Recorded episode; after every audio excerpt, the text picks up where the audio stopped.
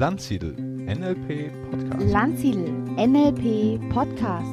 Landsiedel NLP Podcast.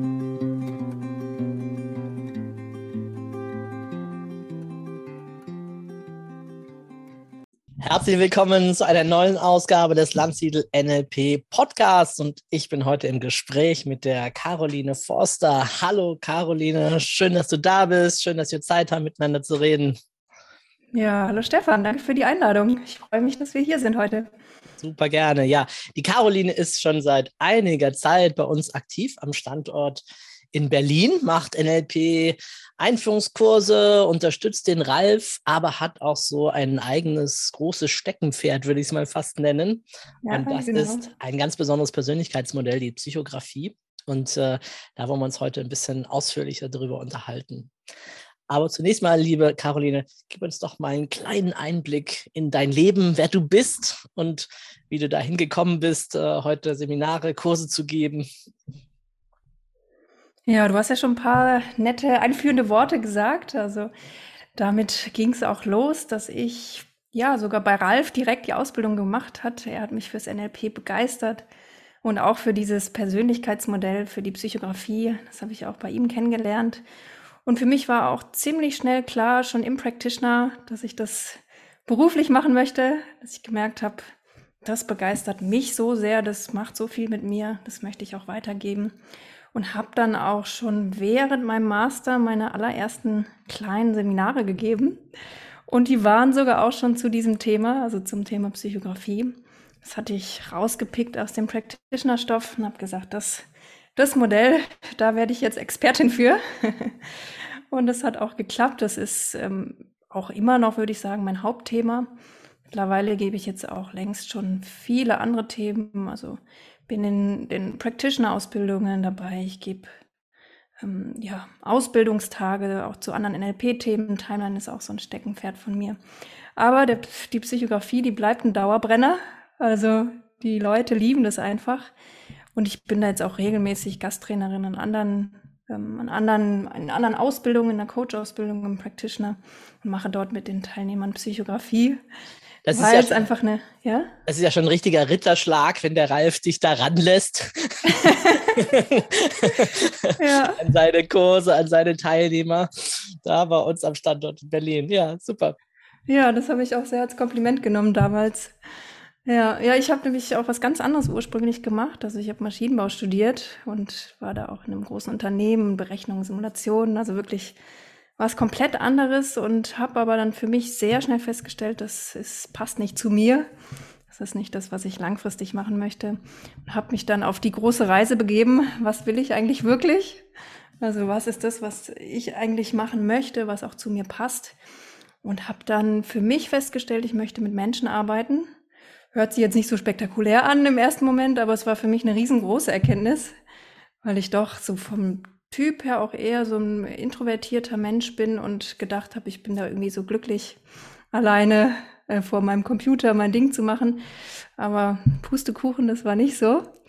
Ähm, und da hat mir auch die Psychografie sehr geholfen. Da können wir nachher vielleicht auch nochmal zurückspringen an die Stelle, weil da hat mir auch die Psychografie sehr geholfen bei dieser Erkenntnis. Ähm, genau, und dann bin ich ziemlich schnell bei Ralf in einem Infoabend gelandet, bei diesen Landsiedel kostenlosen Schnupperabenden. Hatte auch verschiedene Sachen noch angeschaut. Gestalttherapie war ich zum Beispiel auch an einem Abend. Aber Ralf hat mich ganz schnell begeistert. Ich war bei einer Demo vorne, bei einem Modeling. Und allein diese, dass jemand es schafft, so eine Strategie von mir so im Detail zu beschreiben, das war für mich so, wow, das muss ich lernen. Das ist das Tool zur Selbstreflexion, das möchte ich kennenlernen. Ja, ist ja nicht ganz untypisch, dass bei uns, äh, oder zumindest bei uns ist es häufiger so, dass Menschen kommen aus dem Bereich Projektmanagement, IT mhm. oder irgendwie sowas, was ganz viel mit äh, Programmen oder mit äh, Abläufen oder so zu tun hat, die dann auch sagen, oder dann während sie dann NLP entdecken, plötzlich zu sagen, wow, das interessiert mich, das ist spannend, Menschen sind spannende Wesen. Ich möchte gerne auch in dem Bereich weiter aktiv werden und so. Ja, ja, ja stimmt. Das kenne ich auch viele Trainer, die so eine ähnliche Geschichte haben, dass sie wirklich dann auch so, ein, so eine Umbruchsphase durchlaufen. Und auch die, da hat mir die Psychografie nochmal geholfen, das auch zu reflektieren. und zu gucken, ah, okay, weil die Psychografie beschreibt auch schön einmal das, was einen ausmacht, was man gut kann, aber auch das, wo man gerne hin möchte, wo man sich gern mit beschäftigt.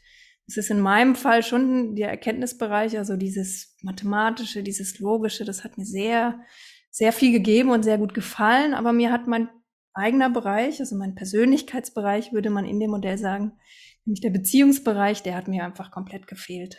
Also die Arbeit mit Menschen, der Kontakt mit Menschen. Und das habe ich durch das Modell auch nochmal viel besser verstanden für mich.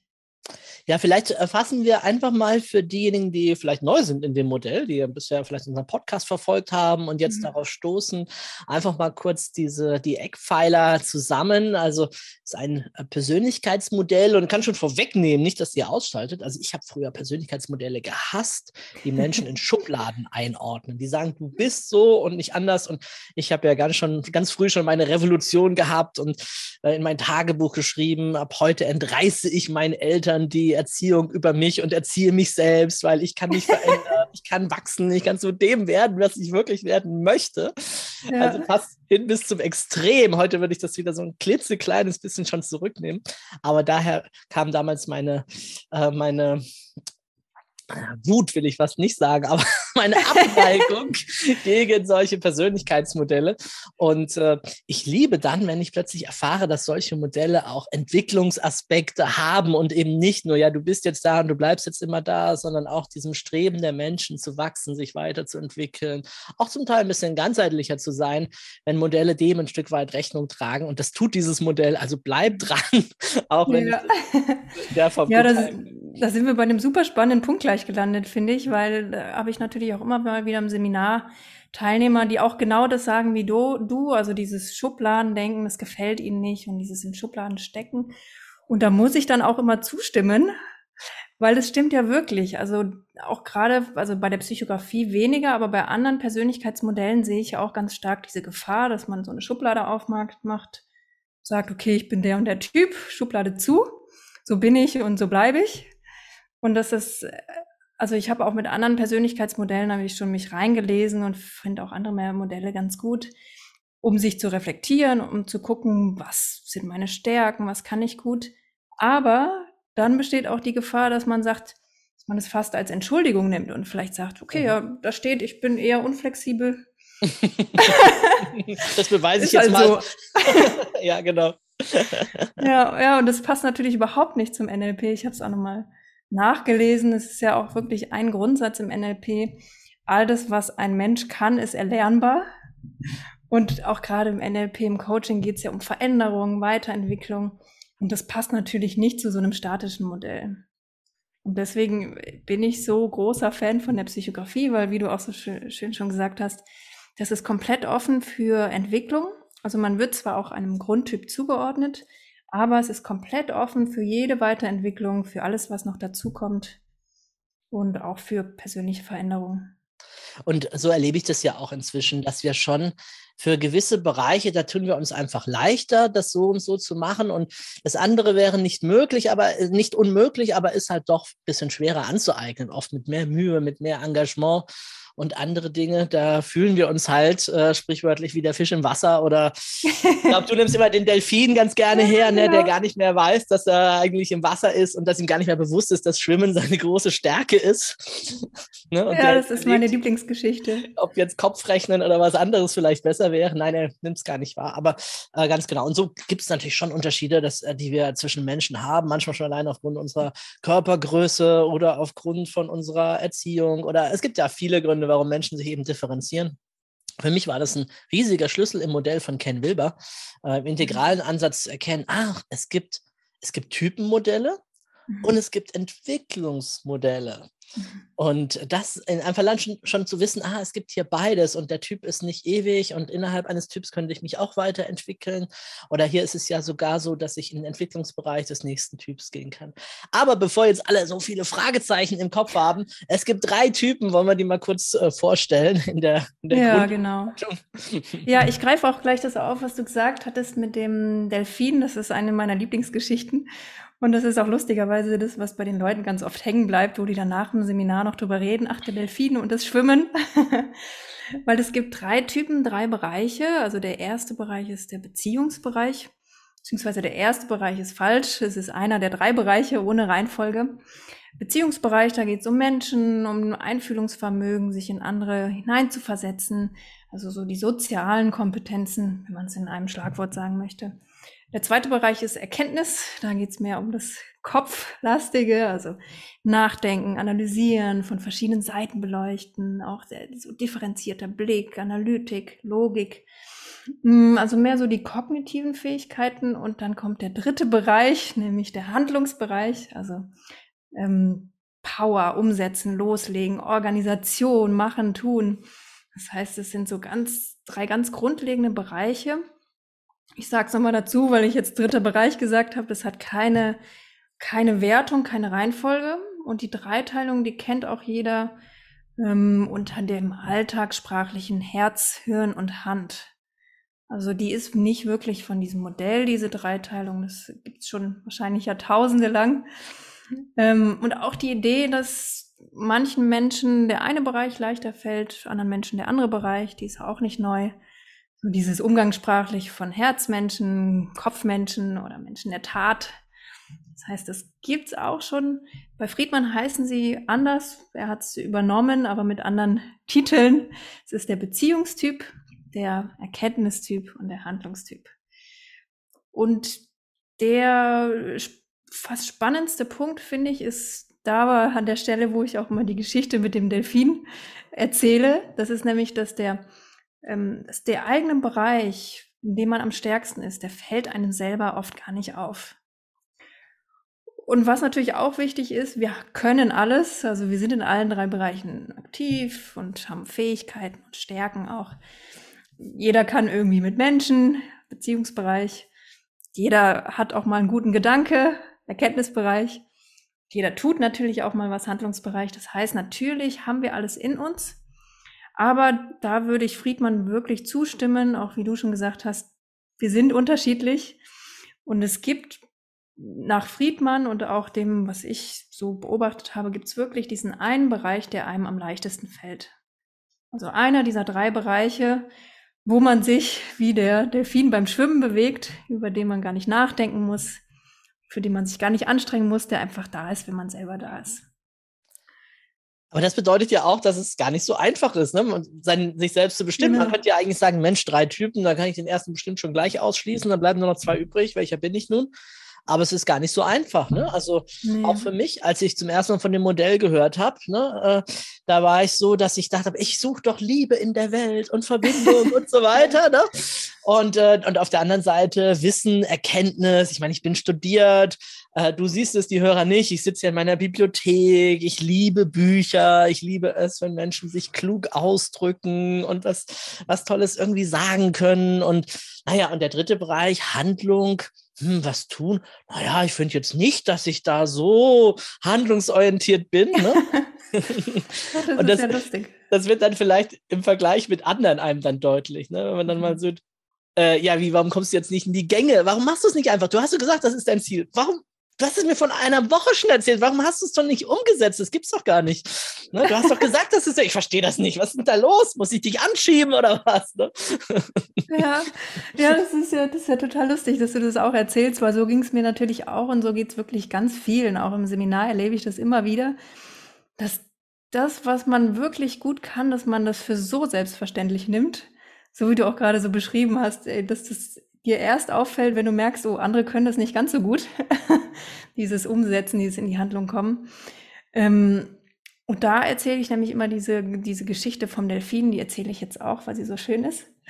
Ähm, nämlich, dass die Qualitäten, die man selber hat, die sind für einen selber wie das Schwimmen für den Delfin. Man kann es schon immer, man macht es schon immer, das fällt einem so leicht, da denkt man gar nicht groß drüber nach. Man ist eher so fokussiert auf die Sachen, die man vielleicht noch nicht ganz so gut kann. Ähm, Im übertragenen Sinne ist dann vielleicht der Delfin begeistert vom Affe und er möchte unbedingt auch klettern lernen wie der Affe und nimmt dann vielleicht sogar Unterricht und schafft es dann nach ganz viel Training auf den allerersten Ast. Und wenn man dann den Affe fragen würde nach seinen Stärken, was er gut kann, dann würde er vermutlich eher von seinen Erfolgen beim Kletterunterricht erzählen, dass er, als dass er irgendwie auf die Idee kommt, dass Schwimmen jetzt irgendwas Besonderes ist oder eine Qualität. Der Delfin, wenn man den fragt, meinst du? Ja. Ach so, habe ich Affe gesagt? Ja, ja, aber das ist dann, weil vorher. also der Delfin natürlich, für den ist das Klettern genau. plötzlich das Besondere, dass er da jetzt was geschafft hat. Ja. Genau, der Delfin äh, hat hier irgendwie sich angestrengt, hat was gelernt und ähm, wenn, sieht es als irgendwas, was er gut kann, weil er dafür natürlich auch was getan hat. Und das, was er schon immer macht und kann, da würde er niemals auf die Idee kommen, dass das jetzt irgendwie eine Qualität ist oder eine Stärke. Ja. Und so geht es uns auch im übertragenen Sinne. Und da gibt es meiner Meinung nach wirklich so zwei Rezepte, um diesem blinden Fleck auf die Spur zu kommen. Also es hat auch gerade gestern, habe ich das mit Leuten im Seminar gemacht, der hat es auch so schön bezeichnet als wirklich einen blinden Fleck, den man da hat an der Stelle. Und da gibt es wirklich meiner Meinung nach zwei Rezepte, dem auf die Schliche zu kommen. Das erste ist, Fremdwahrnehmung einzuholen. Da gibt es ja auch, kennst, machst du ja bestimmt auch im Seminar öfter so Übungen, wo man mal gespiegelt bekommt, hey, was, wie sehen mich eigentlich die anderen, was schätzen andere an mir und Persönlichkeits, ein Persönlichkeitsmodell. Und in Kombination ist es natürlich ideal. Was war das zweite? Persönlichkeitsmodell? Ein Persönlichkeitsmodell, wie die Psychografie zum Beispiel. Ach so, ach so, ja. Mhm. Dass man genau. das als Reflexionstool nimmt. Ja. Ja, ja, ja, ja, ja. Oder ich mit meinen Mustern da nicht nur ein Modell, sondern gleich 20, ne? Und um sich da von allen Seiten mal zu beleuchten und zu schauen, äh, was das da so ist. Ne? Genau. Ja, schadet ja auch nicht, wenn man den NLP-Blick hat mit, es sind auch in Anführungsstrichen nur Landkarten. Also jedes Modell ist ja auch eine Landkarte, die einem einfach hilft zu reflektieren. Wenn man es nicht als die Wahrheit nimmt, dann kann man natürlich auch sagen, hey, ich gucke mir verschiedene Modelle an und gucke, was kann ich da rausziehen. Zumal es zu diesen dreien äh, doch also sehr ähnliche, wenn nicht sogar ähm, gleiche Modelle gibt. Ich weiß nicht, ob kennst, sagt ihr das Struktogramm etwas? Nee. Also mhm. Struktogramm, die unterscheiden halt, das ist ein ganz, ganz altes Modell, die haben das nach Gehirnbereichen unterschieden. Die sagen, du hast mhm. dein Großhirn, aha, das wäre jetzt hier Erkenntnistyp, Denken, mhm. Fähigkeit, ne? Du hast äh, das Zwischenhirn, ne? das sind dann wir, so die Handlungstypen, die, mhm. weil da ne, Kampfflucht, Aktivität und so weiter ist. Und mhm. Stammhirn, das sind eher so die Beziehungstypen, da in dem Modell oft eher so ein bisschen gemütlicher auch und ne, beschrieben. Und dann hat er da noch so eine Verknüpfung mit äußeren Merkmalen. Das ist aber sehr, sehr fragwürdig innerhalb der Psychologie. Ne? Aber diese Grundeinteilung zu sagen, ah, wir haben hier also Kopf, Kopfmenschen, die aktiv mhm. sind, dann die Handlungsaktiven und die Beziehungsaktiven. Ist von den Worten her durchaus ähnlich. Das heißt, auch da muss man ein bisschen aufpassen, die Modelle nicht zu schnell in einen Topf zu werfen und nur weil es vielleicht äh, jetzt eine ähnliche Dreiteilung ist oder so. Ähm, genauso wie ja auch Disk und ähm, Spy Dynamics oder so, die Leute aufgrund der Farben das oft übereinander legen na, schon ein bisschen differenzieren und gucken, was kann ich so aus jedem äh, Modell hier lernen. Und Psychografie ist ein sehr spannendes Modell. Was hat dich persönlich äh, so daran fasziniert? Weil ich kann mir vorstellen, dass du auch schon das eine oder andere, andere Modell gesehen oder kennengelernt hast. Aber was ist für dich in der Psychografie das Besondere? Ja, ich habe wirklich vorher auch schon andere Persönlichkeitsmodelle kennengelernt. Also ich hatte schon immer so ein bisschen so ein Fable dafür. Also das da noch bevor ich NLP und Psychografie überhaupt kennengelernt habe, da habe ich mal irgendwie im Internet diese 16 Personalities gefunden. Vielleicht sagt ihr das auch was. Ja, klar. NLTI, diese Buchstaben. Und da habe ich mich total reingelesen. Und das hat mich auch irgendwie fasziniert und habe dann mit Freunden auch irgendwie die Tests gemacht und irgendwie das verglichen, Fremdeinschätzung, Selbsteinschätzung. Auch das hat mir schon gefallen, aber was dann die Psychografie für mich so zu meinem Lieblingsmodell gemacht hat, ist wirklich dieser Entwicklungsaspekt. Mhm. Also, dass man nicht die Schublade zumacht und sagt, ah, okay, ich bin halt der und der Typ, sondern dass man auch gucken kann, ah, okay, in welche Richtung könnte es denn weitergehen? Wo sind denn vielleicht die Stellen, hm, wo ich noch nicht ganz so fit bin, aber wo ich gerne noch hin möchte? Und das ist natürlich, da gibt dieses Modell auch so eine Art Hilfestellung. Also es ist wie so auch so ein Wegweiser für die persönliche Entwicklung. Und es besticht auch, finde ich, mit seiner Einfachheit. Mhm. Also statt 16 Typen, drei Typen zu haben. Und wirklich, was für mich auch entscheidend war, ist, dass ich in meinem Umfeld, also in den mit den Teilnehmern, mit den Leuten, die auch dieses Modell kennengelernt haben, dass ich gemerkt habe, das, was das Modell beschreibt, das trifft einfach unglaublich gut zu. Also ich habe wirklich in meinem Umfeld diese ganzen Muster, die die Psychografie beschreibt, auch wiedererkannt. Ich habe sozusagen den Eigenabgleich gemacht von Modell und Wirklichkeit und habe gemerkt, wow, da ist echt, da ist was dran an diesen, ähm, diesen Mustern und Dynamiken, die Friedmann beschreibt in dem Modell. Mhm, ja, lass uns einmal nochmal durch die drei durchgehen, dass die sich dem Hörer auch noch ein bisschen besser äh, einprägen können. Vielleicht haben wir sogar auch Beispiele. Also wenn ich jetzt, oder fangen wir mal an mit dem äh, Beziehungsbereich. Kennst du da jemanden? Gibt es eine große Persönlichkeit, die Menschen auch kennen könnten, wo wir sagen, wenn das ist sehr wahrscheinlich ein Beziehungstyp, so aus der Ferne betrachtet? Also ich natürlich. ähm, nein, nein, also doch als Beispiel nehme ich natürlich gerne mich im Seminar, weil ich da gut drüber sprechen kann. Sonst als weitere Beispiele auf diesen Seminarkontext fällt mir jetzt ehrlich gesagt so spontan niemand ein. Es gibt eine ganz tolle Prominentenliste, die hat mal ein Schüler von Friedmann ähm, aufgestellt, wo er die, sagen wir mal, Politiker, Schauspieler und einfach berühmte Persönlichkeiten in den drei Bereichen zugeordnet hat. Und eins, was ich, Marilyn Monroe ist zum Beispiel ein Beispiel, was ich gerne mhm. aus dem Beziehungsbereich nehme, weil sie so auch so eine sehr weiche und warme Ausstrahlung hat. Und das ist fällt mir oft auf, dass das Menschen haben, die, äh, sagen wir mal, aus dem Beziehungsbereich äh, kommen, also vom Grundtyp her Beziehungstyp sind. Das sind einfach die Menschen, die wirklich, ja, diese Fähigkeit haben, sich, ohne sich anzustrengen, irgendwie in andere Menschen hineinzuversetzen. Die haben oft ein sehr gutes zwischenmenschliches Feingefühl, können sich auf die verschiedensten Situationen und Menschen intuitiv einstellen. Und mh, mm, äh, nicht vielleicht das auf den ersten Blick beste Beispiel ist für mich auch äh, Frau Birkenbiel. Die Vera F. Birkenbiel, das kennen bestimmt, die kennen bestimmt auch einige Zuhörer. Mit der hat Ralf mal zusammengearbeitet und sie ist auch äh, Beziehungstyp, auch wenn man sie auf den ersten Blick nicht ansieht. Und bei ihr als Qualität finde ich, äh, ist es so auffällig, was für eine menschliche Art sie hat, Wissen zu vermitteln. Also sie, unter, sie hält Vorträge über die tiefsten Erkenntnisthemen. Ich habe meinen Vortrag von äh, über Quantenphysik von ihr angehört, aber sie macht es auf so eine menschliche Art und Weise, mit Humor, mit Geschichten, mit Witz, dass sie die Menschen total gut erreicht und abholt und es für jeden Laien irgendwie interessant ist. Mhm. Ich würde jetzt auch an der Stelle mal auf diesen Entwicklungsaspekt im Detail eingehen, am Beispiel des Beziehungstypen. Weil das ist ja auch gerade das, was das Modell ausmacht. Also, dass jeder von uns wirklich so diesen Grundbereich hat. Persönlichkeitsbereich wird er genannt. Und was Friedmann festgestellt hat, was wirklich erstaunlich ist, wenn man es so zum ersten Mal hört, ist, dass wir in einer bestimmten Reihenfolge durch diese drei Bereiche gehen. Beziehung, Erkenntnis und Handlung und das, sagen wir mal, das Spiel des Lebens uns auf eins dieser drei Felder setzt, wo wir starten, wo wir dieses, diese Grundqualitäten, dieses Schwimmen für den Delfin, wo wir das entwickeln. Und dass wir von dort aus, dass es uns von dort aus in den nächsten Bereich zieht, Jetzt haben wir leider keine, ähm, sind wir leider im Podcast und haben kein Bild dazu. Aber wir können das Aber beim, visualisieren mal auch dann im, ähm, unten drunter, bei uns zumindest im Blog. Das stimmt, klar, da könnte man das Bild einfügen.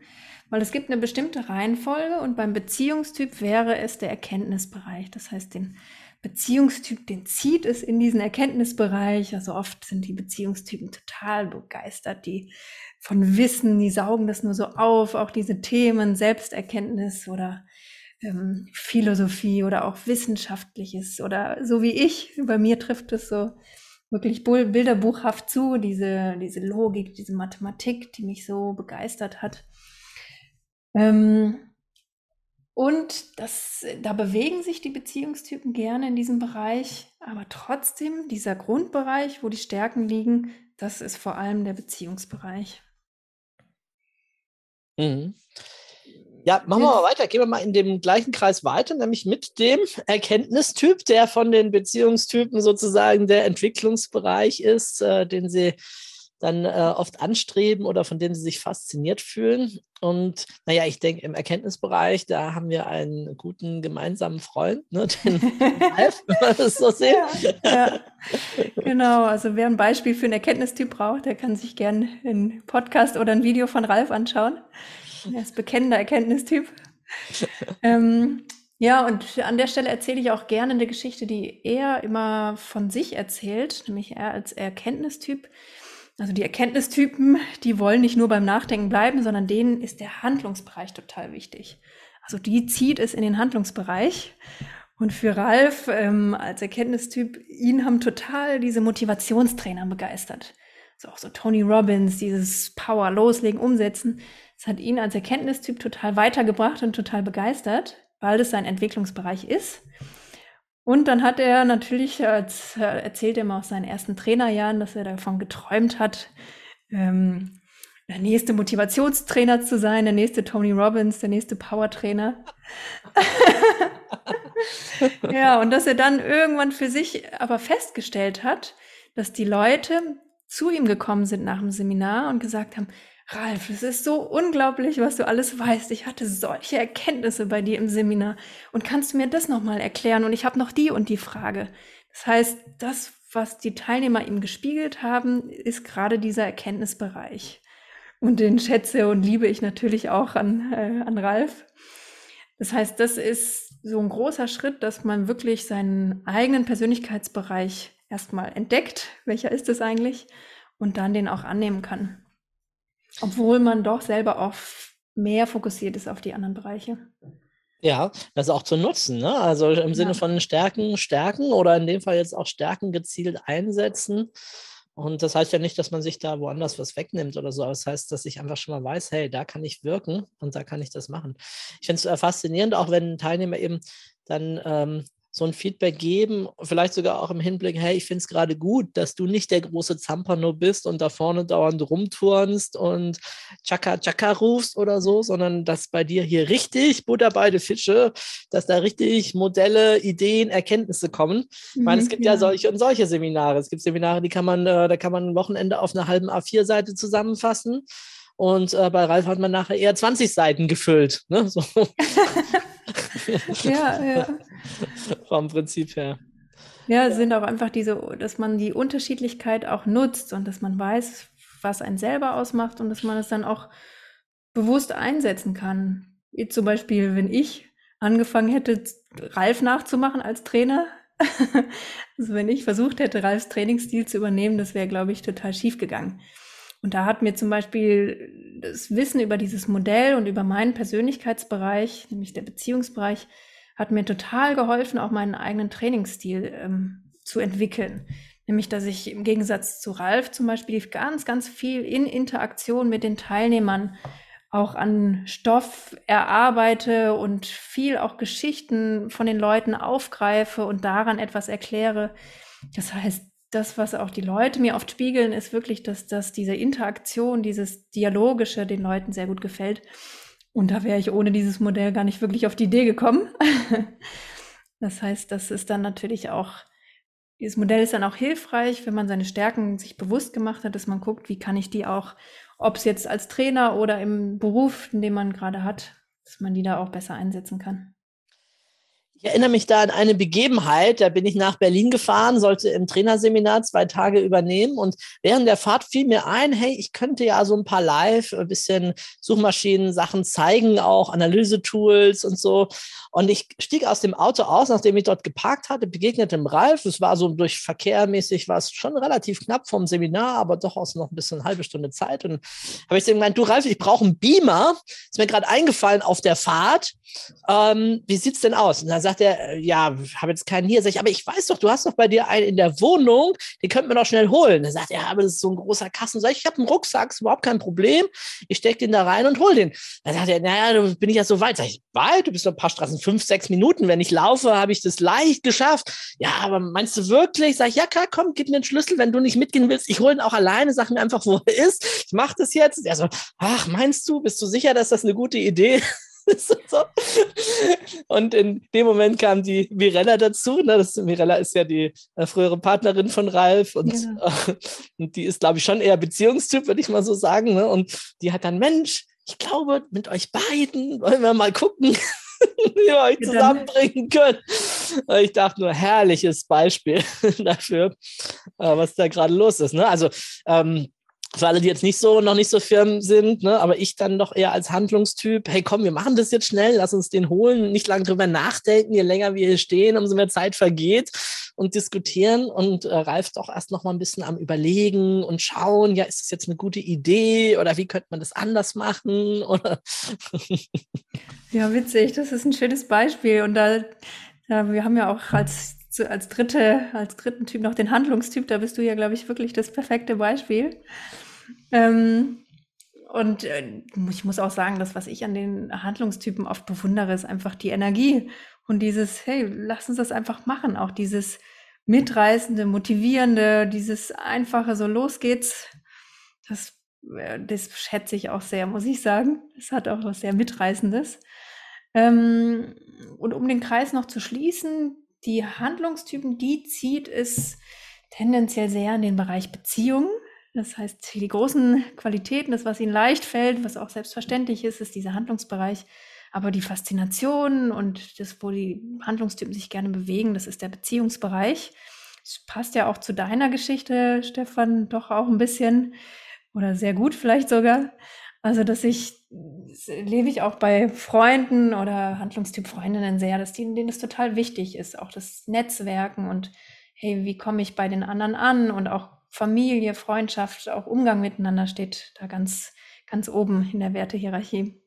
Ja, jetzt müssen wir das Beispiel vielleicht noch für die Hörerinnen und Hörer ein bisschen ausführen. Ich habe, äh, ich war junger Mann, ich war sehr schüchtern und äh, ich war aber super daran interessiert, irgendwie in Beziehung zu gehen. Und äh, folglich dessen habe ich dann äh, mich schlau gemacht über das Thema Flirten, Kontakte aufnehmen, habe dann auch Kurse dazu gegeben, selber auch mehrere Bücher darüber geschrieben.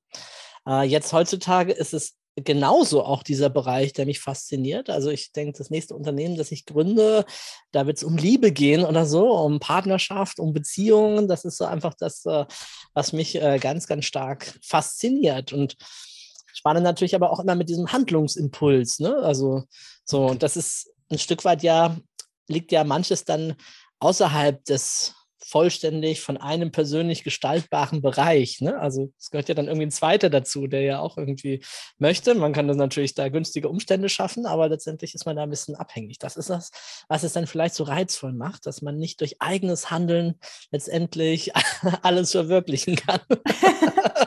aber auch das Tragische daran, weshalb es diese Erfolgsgarantie ja nicht so, nicht so gibt in dem Bereich. Ja, wobei da natürlich auch große Stärken drin liegen. Also das beschreibt Friedmann auch als Schlüsselqualitäten, dass wenn, wenn man mit der Kraft aus dem eigenen Persönlichkeitsbereich dann in den nächsten Bereich geht, also wenn der Handlungstyp dann in den Beziehungsbereich geht mit seiner Handlungsenergie, dann ist es nicht nur so, und ich hab dich lieb wie beim Beziehungstypen, sondern der tut dann auch wirklich was, um in Beziehung zu gehen, um dem anderen zu zeigen, seine Wertschätzung auszudrücken, um vielleicht auch, weiß ich nicht, ein Seminarzentrum aufzubauen. Das heißt, diese Handlungsenergie im Beziehungsbereich, das bezeichnet Friedmann sogar als wirklich als Schlüsselqualität. Merke ich, also schätze ich auch oft an meinen Handlungstyp Freunden und Freundinnen. Das ist dann wirklich dieses aktive, lass uns gemeinsam was zusammen unternehmen, was machen, diese Handlungsimpulse im Beziehungsbereich die sind wirklich äh, sehr bereichernd, finde ich. Und auch in den anderen, bei den anderen Typen ist es gerade dieses vom eigenen Bereich in den nächsten Bereich gehen, ist was sehr Wertvolles. Beim Erkenntnistyp wäre es dann zum Beispiel, dass er nicht nur beim Nachdenken bleibt, sondern auch in die Handlung geht. Und wenn der Erkenntnistyp dann in die Handlung geht, dann ist es ein sehr durchdachtes Handeln. Das heißt, es ist die Logik im Handlungsbereich ist eher so, ach, ich mache was und wenn es schief geht, mache ich halt was anderes. Das heißt, es geht einfach drauf, geht um dieses schnelle Handeln. Und wenn der Erkenntnistyp aber in die Handlung kommt, dann steckt dann auch einiges an Gehirnschmalz dahinter. Und das ist natürlich genauso auch eine Qualität. Also nicht, nicht das eine ist besser oder schlechter, aber es ist eine, eine andere Art von Qualität. Genau, jetzt sollten wir vielleicht an der Stelle mal noch sagen, dass natürlich wir jetzt gerade so ein kleines bisschen uns einen prototypischen Vertreter vorstellen, ne? wo wir sagen, der ist dann tendenziell erstmal so und so und so und so.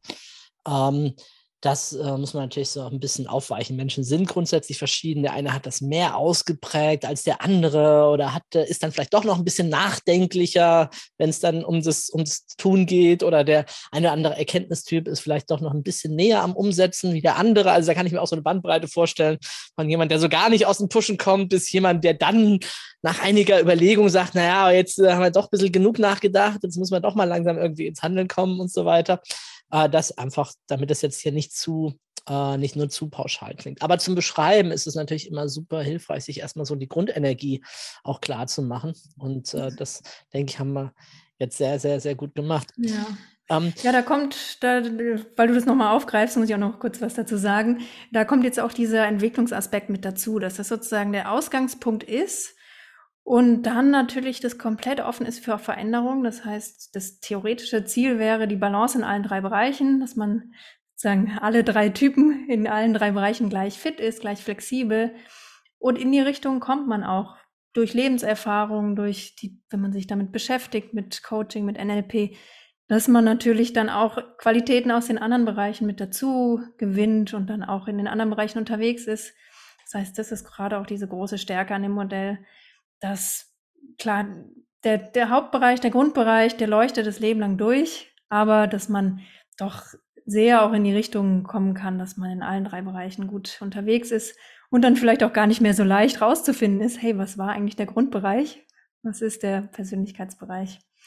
Da habe ich auch eine schöne Geschichte in meinem Seminar erlebt, eine Teilnehmerin, die, die hatte ihr erstes, ihre erste Selbstständigkeit aufgebaut im künstlerischen Bereich, sie war Handlungstyp und ist da total im Handlungstyp Stil auch rangegangen, so einfach losgelegt und dann kamen die Angebote und sie hat gemacht und es war dann total erfolgreich nach ein paar Jahren, aber ist irgendwo gelandet, wo sie gemerkt hat, uh, hat nie drüber nachgedacht, da wollte sie eigentlich gar nicht wirklich sein. Und jetzt war sie dabei, ihr zweites Business aufzubauen, was ganz anderes, nämlich im Bereich Coaching und ging ganz anders ran, nämlich viel mehr mit einer Kombination aus allen drei Bereichen. Schon natürlich auch mit ihrer Handlungsenergie, aber viel mehr auch, dass sie Beziehungsbereich erstmal geguckt hat, hey, was möchten eigentlich die anderen von mir? Was brauchen die? Nicht nur, ich mache das jetzt einfach, sondern mal gucken, Positionswechsel in die anderen. Mhm. Was wollen die eigentlich? Plus natürlich Erkenntnisbereich, so was gibt's schon alles? Was könnte meine Nische sein? Also dieses erstmal drüber nachdenken, arbeiten.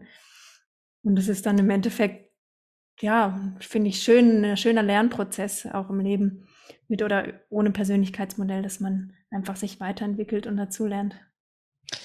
Was für mich eine Riesenerkenntnis war, auch wenn es, ich glaube, es ist schon irgendwie aus der Psychografie raus in dieses äh, ILP, in diese äh, integrierte, lösungsorientierte Psychotherapie oder, oder wie ist der? ILP steht, glaube ich, ne, dafür. Für, ja, integrierte, lösungsorientierte Psycho genau. Psychologie. Psychologie. Also diese Idee, dass ja auch dann je nachdem, was für ein Typ du bist, natürlich auch bestimmte psychotherapeutische oder psychologische Methoden oder Coaching-Trainingsansätze, äh, die bei dir ähm, die entweder ganz leicht fallen, weil sie eh schon deinem Typ entsprechen, und dass das größte Wachstum halt kommt aus dem, aus der Methode vom nächsten Bereich. Ne, da hatte ja, ja. Äh, weiß nicht, ob du dazu was sagen möchtest, sonst sage ich kurz, was ich dazu weiß. Es ist nicht so viel, aber ich fand es auf jeden Fall eine faszinierende Idee, das hier auch eben zu teilen. Ja, ja, oft bringt einen die Methode aus dem Entwicklungsbereich, äh, die, die fasziniert einen oft ähm, als allererstes sehr stark. Und dann im nächsten Schritt ist dieses ILP aber auch die Idee, dass man guckt, okay, wo stehe ich denn gerade im Leben? Was ist mein Thema? Und das kann im Endeffekt in allen Bereichen sein. Das heißt, auch ein Beziehungstyp kann zum Beispiel dann mal ein Thema im Handlungsbereich haben. Und das ist, dieses ILP ist äh, so ein Grundkonzept, wo man gucken kann, je nachdem, wo ich gerade bin, wo gerade mein Thema ist, mit dem ich mich auseinandersetze, welche Methode da passt denn dazu? Ist es jetzt was Systemisches? Ist es was aus dem NLP? Ist es vielleicht lösungsorientiertes Coaching mit SFBT. Das heißt, da kann man auch nochmal wie so ein großes Konzept, wo man gucken kann, hey, was brauche ich denn gerade? Welche Methode ist denn gerade das, was mir weiterhilft? Genau, also für mich als Handlungstyp äh, wäre das ja dann Äh, SFBT, Solution Focus Bright Therapy, diese Idee, sich auch ganz klar Ziele zu setzen, auf einer Skala von 0 bis 10, wo bist du, wie schaffe ich es da noch zwei mehr und so weiter. Allerdings ist das auch so, dass, äh, wenn das jemand mit mir macht, ich sage, ja, pf, hallo, das mache ich eh schon den ganzen Tag. Äh, klar können wir das nochmal machen, ist kein Problem, mache ich gerne, aber äh, wird jetzt nicht so viel mich an meine Komfortzone bringen, in meinen Wachstumsbereich bringen. Ne? Und im äh, Beziehungsbereich wäre das ja dann, äh, glaube ich, Familienstellen so als Methode, ne? Also wo Menschen sich aufstellen in Beziehung zueinander und spür mal hin und wie fühlt sich das an und so weiter, ne? Wo ich ja schon ein bisschen skeptischer hingucke, ne? So von dem Grundbedürfnis her. Und im Erkenntnisbereich ist natürlich NLP, also wobei NLP natürlich ein sehr vielfältiger Werkzeugkoffer ist, ne, aber manche NLP-Methoden halt doch sehr stark auch erstmal über das, über das Denken, über die Vernunft gehen. Ähm, da kommen ganz spannend rein. Also diese, das ist überhaupt als grundlegend die Idee. Nicht jede Psychotherapie ist für jeden Menschen gleich geeignet oder jeder Trainings- und Coaching-Ansatz, sondern ich kann da eben auch nochmal differenzieren, ja. Ja, ich mache das auch in der Coach-Ausbildung immer äh, öfter als Thema, um auch, dass man rausfindet, welche Methode passt denn zu mir als Coach auch besonders gut. Mhm. Beziehungsweise welche Methode liegt mir, so wie du auch gerade so beschrieben hast. Ich kenne auch eine Kollegin, Handlungstyp, die gesagt hat, als sie SFPT kennengelernt hat, das war für sie so selbstverständlich. Sie hat gemeint, das macht sie ganz automatisch, wenn sie sich mit Leuten unterhält. Und so ist oft die Reaktion auch zu der Methode aus dem eigenen Bereich, dass einem die oft besonders gut liegt, weil man sich damit gut, äh, ja, gut auskennt. Ja. Ich denke, wir haben schon mindestens zwei große Anwendungsbereiche jetzt genannt. Das eine war so das Thema Selbsterkenntnis, wie gehe ich mit mir um, mit meinen eigenen Stärken. Jetzt gerade eben so ein bisschen das Thema Wachstum, Entwicklung, welche Methode könnte für mich die richtige sein oder gerade so im Trainings- oder Coaching-Kontext. Was gibt es da noch für Anwendungsbereiche, wo ich das praktisch in meinem Leben nutzen kann? Ja, also ganz zusammenfassend würde ich wirklich sagen, es sind wirklich zwei Bereiche. Das erste ist der, den du gerade genannt hast. Als Tool zur Selbstreflexion stärken. Also was kann ich, was macht mich aus? Und auch gucken, so, hey, wo möchte ich vielleicht noch mich weiterentwickeln? Also es ist wie so ein Wegweiser auch für die eigene Entwicklung.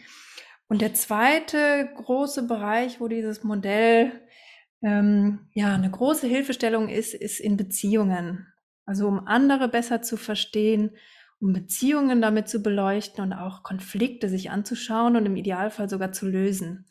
Also da hat das Modell auch sehr viel Potenzial, weil man, wir sind auch schon so ein bisschen in, haben auch schon ein bisschen so ein paar Geschichten gingen in die Richtung, dass man natürlich erstmal auch ein bisschen von sich ausgeht und dann zum Beispiel die Qualitäten, die man selber hat, beim anderen als selbstverständlich nimmt. So wie du gesagt hast, du kannst es nicht verstehen, dass der jetzt nicht einfach irgendwie vielleicht einfach mal loslegt. Oder als Beziehungstyp würde ich dann vielleicht einfach mich wundern, hä, wieso sieht denn der nicht, wie es mir geht? Das, wieso, wieso merkt er eigentlich nicht, was er gerade macht und anrichtet? Ähm, das heißt, man nimmt oft so die eigenen Qualitäten auch bei anderen als selbstverständlich. Und dieses Modell hilft sehr, wirklich ein Verständnis, so ein sagen wir mal, so eine tiefe Erkenntnis, hey, andere sind wirklich anders, die so zu verinnerlichen, dabei hilft das Modell. Und wie kann man jetzt, wenn man also im Seminar ist zum Beispiel, machst ja auch, mhm. hast ja auch schon viele Online-Seminare bei uns dazu gegeben, also einführende Seminare und also wir planen ja auch sogar eine wirklich eine größere Reihe, dass man da einfach noch viel tiefer auch eintauchen kann. Aber wie, wie lernt man das? Äh, wie kann man das, was macht ihr da so für Übungen oder so, nur einfach um eine Idee dafür zu bekommen, ja, wie man so für sich dann diese Erfahrungen dann auch greifbar machen kann. Das ist ja oft das eine, einfach nur zu wissen, naja, klar gibt es dieses Modell, wo wir jetzt auch, das kann man in ein paar Minuten kurz erklären, so und so. Äh, aber jetzt gilt das ja mit Leben zu füllen und damit man dann auch in seinem Alltagsleben auch wirklich was damit anfangen kann. Ja, hast du da ein Beispiel oder sowas von der Art von Übung, die ihr da so macht? Ja, ja, klar. Ja, also meine, mein Lieblingsstart ist wirklich mit dem Thema Stärken zu starten. Und da bin ich, äh, ich auch so, gibt es auch so tolle Übungen, wo ich immer wieder mich freue, das mitzuerleben, wo es, wo mir wichtig ist, dass die Leute, die Teilnehmer sich mal eine Fremdeinschätzung einholen. Ähm, das war für mich der, sagen wir mal, der Kniff, der mich hierher gebracht hat, wo ich bin, dass ich noch bevor ich irgendwie Kontakt hatte zu dem Thema, mal bei einem Freund mit in so ein Coaching-Video reingespitzelt habe. Ich weiß noch, ich saß da auf dem Sofa und es ging irgendwie um das Thema Stärken.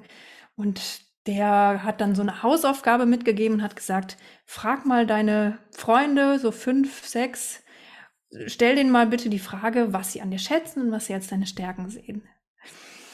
Und das habe ich dann gemacht, das fand ich irgendwie ganz spannend. Und da kamen dann Antworten zurück, die ich überhaupt nicht auf dem Schirm hatte. Also wo ich dann erstmal drüber nachdenken musste und dann gesagt habe, ja stimmt, das kann ich eigentlich wirklich gut. Und das war dann halt wirklich auch dieses, dass meine Art mit Menschen umzugehen, meine Art mit Menschen in Kontakt zu treten. Und das erlebe ich auch immer wieder im Seminar. Also ich mache dann oft auch wirklich so einen Abgleich, Selbstbild, Fremdbild, dass die Leute erstmal selber sammeln. Was würdet ihr so sagen, eure Stärken? Einfach mal aufschreiben.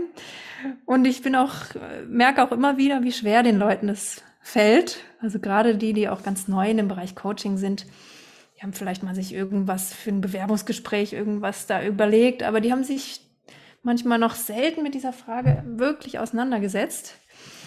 Das heißt, die schreiben das dann erstmal für sich auf und im Anschluss mache ich gerne diese Übung, wenn die Leute sich schon ein bisschen kennen, dass die wirklich sich zusammensetzen, so in Dreier- und Vierergruppen.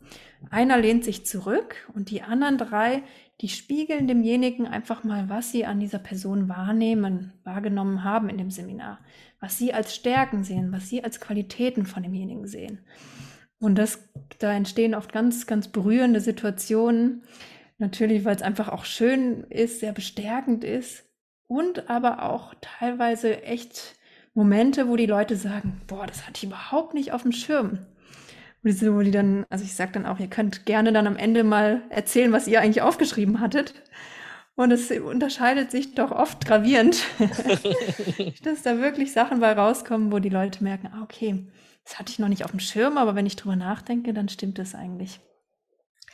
Ja, damit starte ich gerne. Da habe ich auch noch zwei andere Übungen, die ich gerne mache. Ich könnte da jetzt noch ewig weiter erzählen, aber das dürfen die Leute dann erleben, die im Seminar sind.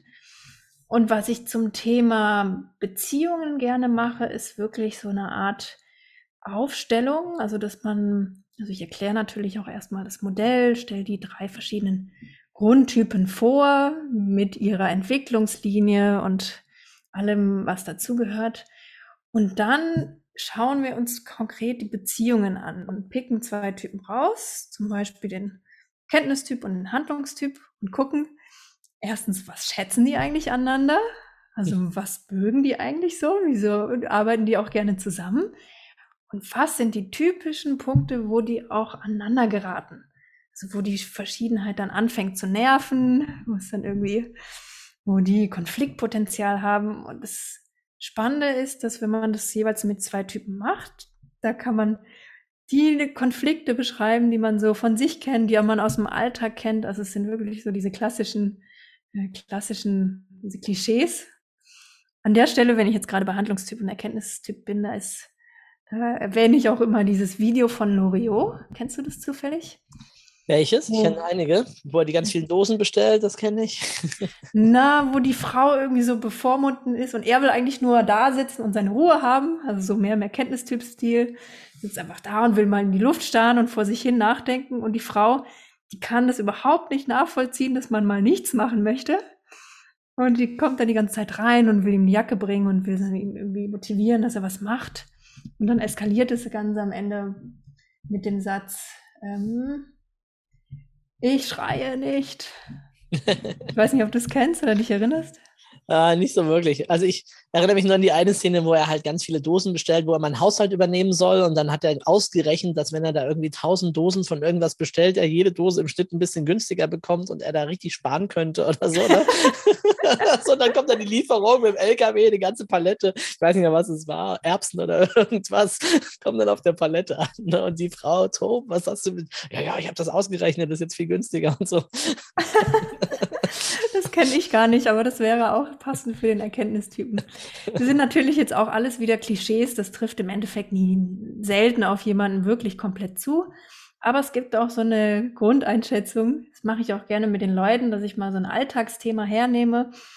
Nämlich zum Beispiel gerne das Thema neues Handy kaufen, weil das hatte ich persönlich mal. Und dann brainstormen wir gemeinsam, hey, wie würde man da so mit reiner klischeehafter Beziehungsenergie rangehen? Vielleicht erstmal Leute fragen, hey, was hast denn du für ein Handy? Was meinst denn du? Wie findest du das? also mit reiner Erkenntnisenergie, also dieses, was du gerade auch beschrieben hast, dieses Recherchieren, vielleicht äh, abwägen, vergleichen, Testberichte lesen und dann, dann als drittes zu gucken, hey, und wie würde man da mit reiner Handlungsenergie rangehen? Vielleicht einfach losgehen, in den Laden gehen, mal gucken, was gibt's da, ausprobieren. Und da geht's natürlich um einiges schneller. Das heißt, ich sage den Leuten auch immer, okay, das ist bewusst, sind bewusst Klischees, aber guckt mal, was so für euch so selbstverständlicher ist. Und da merken die Leute dann auch so, ah, okay, stimmt, ich kenne jemanden, der macht das genau so und so. Jemand anders, der macht das genau so und so. Das heißt, es ist auch ein schönes Tool, um wirklich nochmal zu gucken, die anderen besser zu verstehen, besser nachzuvollziehen. Ah, okay, die sind einfach wirklich anders als ich. Ja, ja. Ja, wenn jemand mehr darüber erfahren möchte, lernen möchte, wir haben ein, du gibst, äh, glaube ich, ein, zwei kostenlose äh, Webinare, glaube ich, demnächst bei uns im NLP Webinar TV. Ich habe das eines am 10. März, wenn ich mich recht erinnere. Genau. Es geht auch zum Thema, ist, also Psychografie wird auch dann vorkommen. Es geht um das Thema persönliche Stärken. Da werde ich noch viel ausführlicher über dieses Thema sprechen, wie man diesen blinden Fleck wirklich mal aufdecken kann. Und dann gibt es noch ein zweites Webinar, das ist Anfang April. Da geht es dann wirklich als nochmal um die Psychografie als Modell, als Einführung und auch was man mit diesem Modell alles anfangen kann. Da habt ihr dann auch das Visuelle mit dabei. Und dann im Anschluss werden wir dann auch ein praktisches Seminar starten, nämlich im Mai. Vier Abende mit Übungen, mit Psychografie, mit all diesen Themen, über die wir gerade gesprochen haben. Ja, diese Seminarreihe, äh, die du machst dazu, ähm, wer profitiert da am meisten? Wen wünschst du dir als Teilnehmer? Wer kann da mitmachen? Also jeder kann natürlich mitmachen, klar. Jeder, der sich dafür interessiert. Ne? Gibt es irgendwelche bestimmten Zielgruppen? Ähm, ja, also vor allem Menschen, die wirklich sich persönlich nochmal selber kennenlernen wollen, also die sich ein Tool wünschen, um nochmal wirklich zu gucken, hey, wer bin ich eigentlich, wie bin ich, was macht mich aus, auch wie sehen mich andere, also das ist auch ein großer Teil in diesem Seminar, da wirklich mal im Austausch mit anderen zu gucken, hey, was sehen eigentlich andere in mir? Und dann auch zu gucken, hey, das Wissen über mich und meine Qualitäten, wie kann ich das in meinem Leben besser einsetzen? Im Beruf, oder auch vielleicht, so wie es bei mir damals war, um eine Entscheidung zu treffen, in welche Richtung soll es denn eigentlich weitergehen. Also ich mache dieses Modell ganz oft auch, wenn es um Neuorientierung geht und zu gucken, hey, wo, wo möchte ich eigentlich hin? Und dann ist es natürlich auch spannend, um sich Beziehungen anzuschauen. Das heißt, Menschen, die sich, ja, die, sagen wir mal, in Beziehungen besser andere verstehen wollen, bessere Tools haben möchten, um mit anderen in Konflikten, in Beziehungen anders umzugehen. Also gerade auch, wenn wir diese Beziehungen uns anschauen im Psychografie-Dreieck, werden wir auch darüber sprechen und Ideen sammeln, wie kann man eigentlich andere besser unterstützen, auch in ihren Themen. Wie kann man Konflikte vermeiden, Konflikte lösen? Da gibt es auch ganz tolle Strategien mit der Psychografie. Das heißt, Menschen, die sich ja, die sich selber besser verstehen wollen, die andere besser verstehen wollen und vielleicht sogar mit Menschen arbeiten. Also gerade Leute, die mit Menschen arbeiten, die profitieren natürlich sehr von diesem Modell. Du hast, äh, glaube ich, vorhin gesagt, dass du auch Coachings machst. Mhm. Kann man das Modell irgendwie da auch anwenden oder einsetzen? Kommt es da Du das im Hinterkopf, wenn du, wenn jemand da ist und durch die Tür spaziert oder so? Ja, ja, auf jeden Fall. Also so direkt im Coaching, dass ich mit demjenigen über das Modell spreche, das mache ich nur, wenn es das Thema, also wenn es zu dem Thema passt, also wenn es wirklich darum geht, Stärken rauszuarbeiten, zu gucken, wo will ich hin im Leben. Aber ich äh, mache mir natürlich schon so ein, äh, so eine Einschätzung von demjenigen, was könnte der denn für ein Typ sein? Klar, ich bin natürlich immer offen dafür, dass ich auch falsch liege, weil am Ende weiß es derjenige selber natürlich besser. Ähm, aber das hilft einem im Coaching auf Ideen zu kommen und nicht von sich auf andere zu schließen. Also ich hatte da auch mal ein Erlebnis, noch bevor ich das Modell kannte. Da war, wusste ich schon, ich möchte so in die Richtung Coaching gehen und ich war bei auf einem Seminar von einer Handlungstyp Frau. Und ich hatte da auch so ein Einzelgespräch, Einzelcoaching und sie hat so zu mir gesagt, kurz zusammengefasst, leg einfach los, coache los und probier dich aus. Also so total aus ihrer Handlungsenergie. Für mich als Beziehungstyp hat es überhaupt nicht gepasst. Also ich konnte das nicht umsetzen und habe auch gemerkt, es knirscht. Habe dann erstmal noch viel im Erkenntnisbereich gemacht, also mir Wissen angeeignet zu gucken, was möchte ich eigentlich und konnte dann auch in den Handlungsbereich gehen. Und da hilft dieses Modell, dass man nicht einfach von sich auf andere schließt, wenn man im Coaching ist, sondern dass man wirklich auch Ideen aus den anderen Welten heraus, ähm, aus diesen anderen Bereichen heraus und Impulse mit ins Coaching reingeben kann, wo man selber vielleicht gar nicht drauf gekommen wäre. Mhm. Fällt dir noch eine Erfahrung ein, vielleicht aus dem Seminar oder aus dem Coaching heraus, wo jemand ähm, über dieses Wissen bei sich gut was verändern konnte? Also vielleicht in der Beziehung den Partner besser verstehen konnte, den Konflikt deeskalieren konnte oder in irgendeiner Form, wo du auch nachher gesagt hast, wow, toll, dass du das gelernt hast, toll, dass du das eingesetzt hast, wo irgendwas passiert ist. Ja, ja, zwei Geschichten fallen mir da ein auf den ersten Moment. Also eine, das äh, war eines meiner ersten Seminare, eine Bildungswoche auch über Landsiedel. Und es war zu diesem Thema Selbsterkenntnis, also die, für die war das auch eine ganz bahnbrechende Erkenntnis, dass sie Beziehungstyp ist. Sie war, ich, der ging es schon länger nicht gut, hatte sie mir auch irgendwie erzählt vorher schon und ähm, sie hat dann gemeint, für sie war das jetzt seit den letzten ein, zwei Jahren war das die entscheidende Erkenntnis, rauszufinden, was die Leute eigentlich an ihr schätzen. Nämlich, nämlich dieses Strahlende, diese, dieses, auch diese Begeisterung, was sie, die sie mitgebracht hat, dieses Herzliche, ihre ganz herzliche Art. Und auch in den Übungen haben ihr die, die Mitteilnehmer haben ihr das gespiegelt. Und dann kam sie am dritten oder vierten Tag auf einmal total bunt angezogen und noch strahlender als sonst rein und hat gemeint, ihr geht's so gut wie noch nie. Also das war wirklich das, ja, das äh, schönste Erlebnis, glaube ich, weil ich das auch so miterlebt habe. Sonst ähm, habe ich oft ja nur einen Psychografietag. Das heißt, da äh, sehe ich dann nicht immer die, die, sagen wir mal, die Wirkung so sehr wie in diesem Seminar. Das war schön. Und ein zweites Beispiel, was mir einfällt, ist zum Thema Beziehungen. Da habe ich dann nach dem Seminar auch lange mit einer Teilnehmerin gesprochen. Sie hatte gerade auch Beziehungsproblematiken. Sie Beziehungstyp, er Erkenntnistyp und die hatten sehr unterschiedliche Bedürfnisse. Nämlich, dass er doch auch viel Zeit für sich gebraucht hat, was auch im Erkenntnisbereich typisch ist. Und sie im Beziehungsbereich hat es immer als Zurückweisung empfunden. Und sie hat durch diese, diese drei Typen verstanden, dass das, dass das keine Zurückweisung ist, sondern dass es erstmal eine Verschiedenheit, verschiedene Bedürfnisse sind. Klar, es geht dann noch weiter, dass man auch wirklich guckt, hey, passen, passt es dann überhaupt zusammen mit diesen verschiedenen Bedürfnissen? Aber das war diese Erkenntnis durch dieses Modell war ein erster Schritt, erstmal ein Verständnis füreinander zu gewinnen und darauf aufbauen, dann zu gucken, hey, wie können wir weitermachen? Mhm. Ja, sehr schön. Ja. ja, wenn du arbeitest, wenn du Trainerin bist oder wenn du Coach bist, wie siehst du dann dich selbst? Wie würdest du das beschreiben? Was bist du dann? Bist du, ja, wenn ich die Worte in den Mund legen. Hast du so ein, ein Selbstverständnis von dir? Mm, ja, mein Wunsch ist es, das, was mir so, so viel geholfen hat, was mich so selbstwirksam gemacht hat, das weiterzugeben. Und da kriege ich auch ganz viel das Feedback, dass das ankommt, also dass meine Begeisterung auch im Seminar immer sehr mitschwingt für das Thema. Weil ich bin dadurch sehr selbstwirksam geworden durch diese Methoden, durch diese Modelle, dass ich wirklich merke, hey, wenn es mir mal nicht gut geht, wenn ich ein Problem habe, es gibt eine Seite in mir, die freut sich und sagt, hey, jetzt kannst du all das ausprobieren und anwenden. Mhm.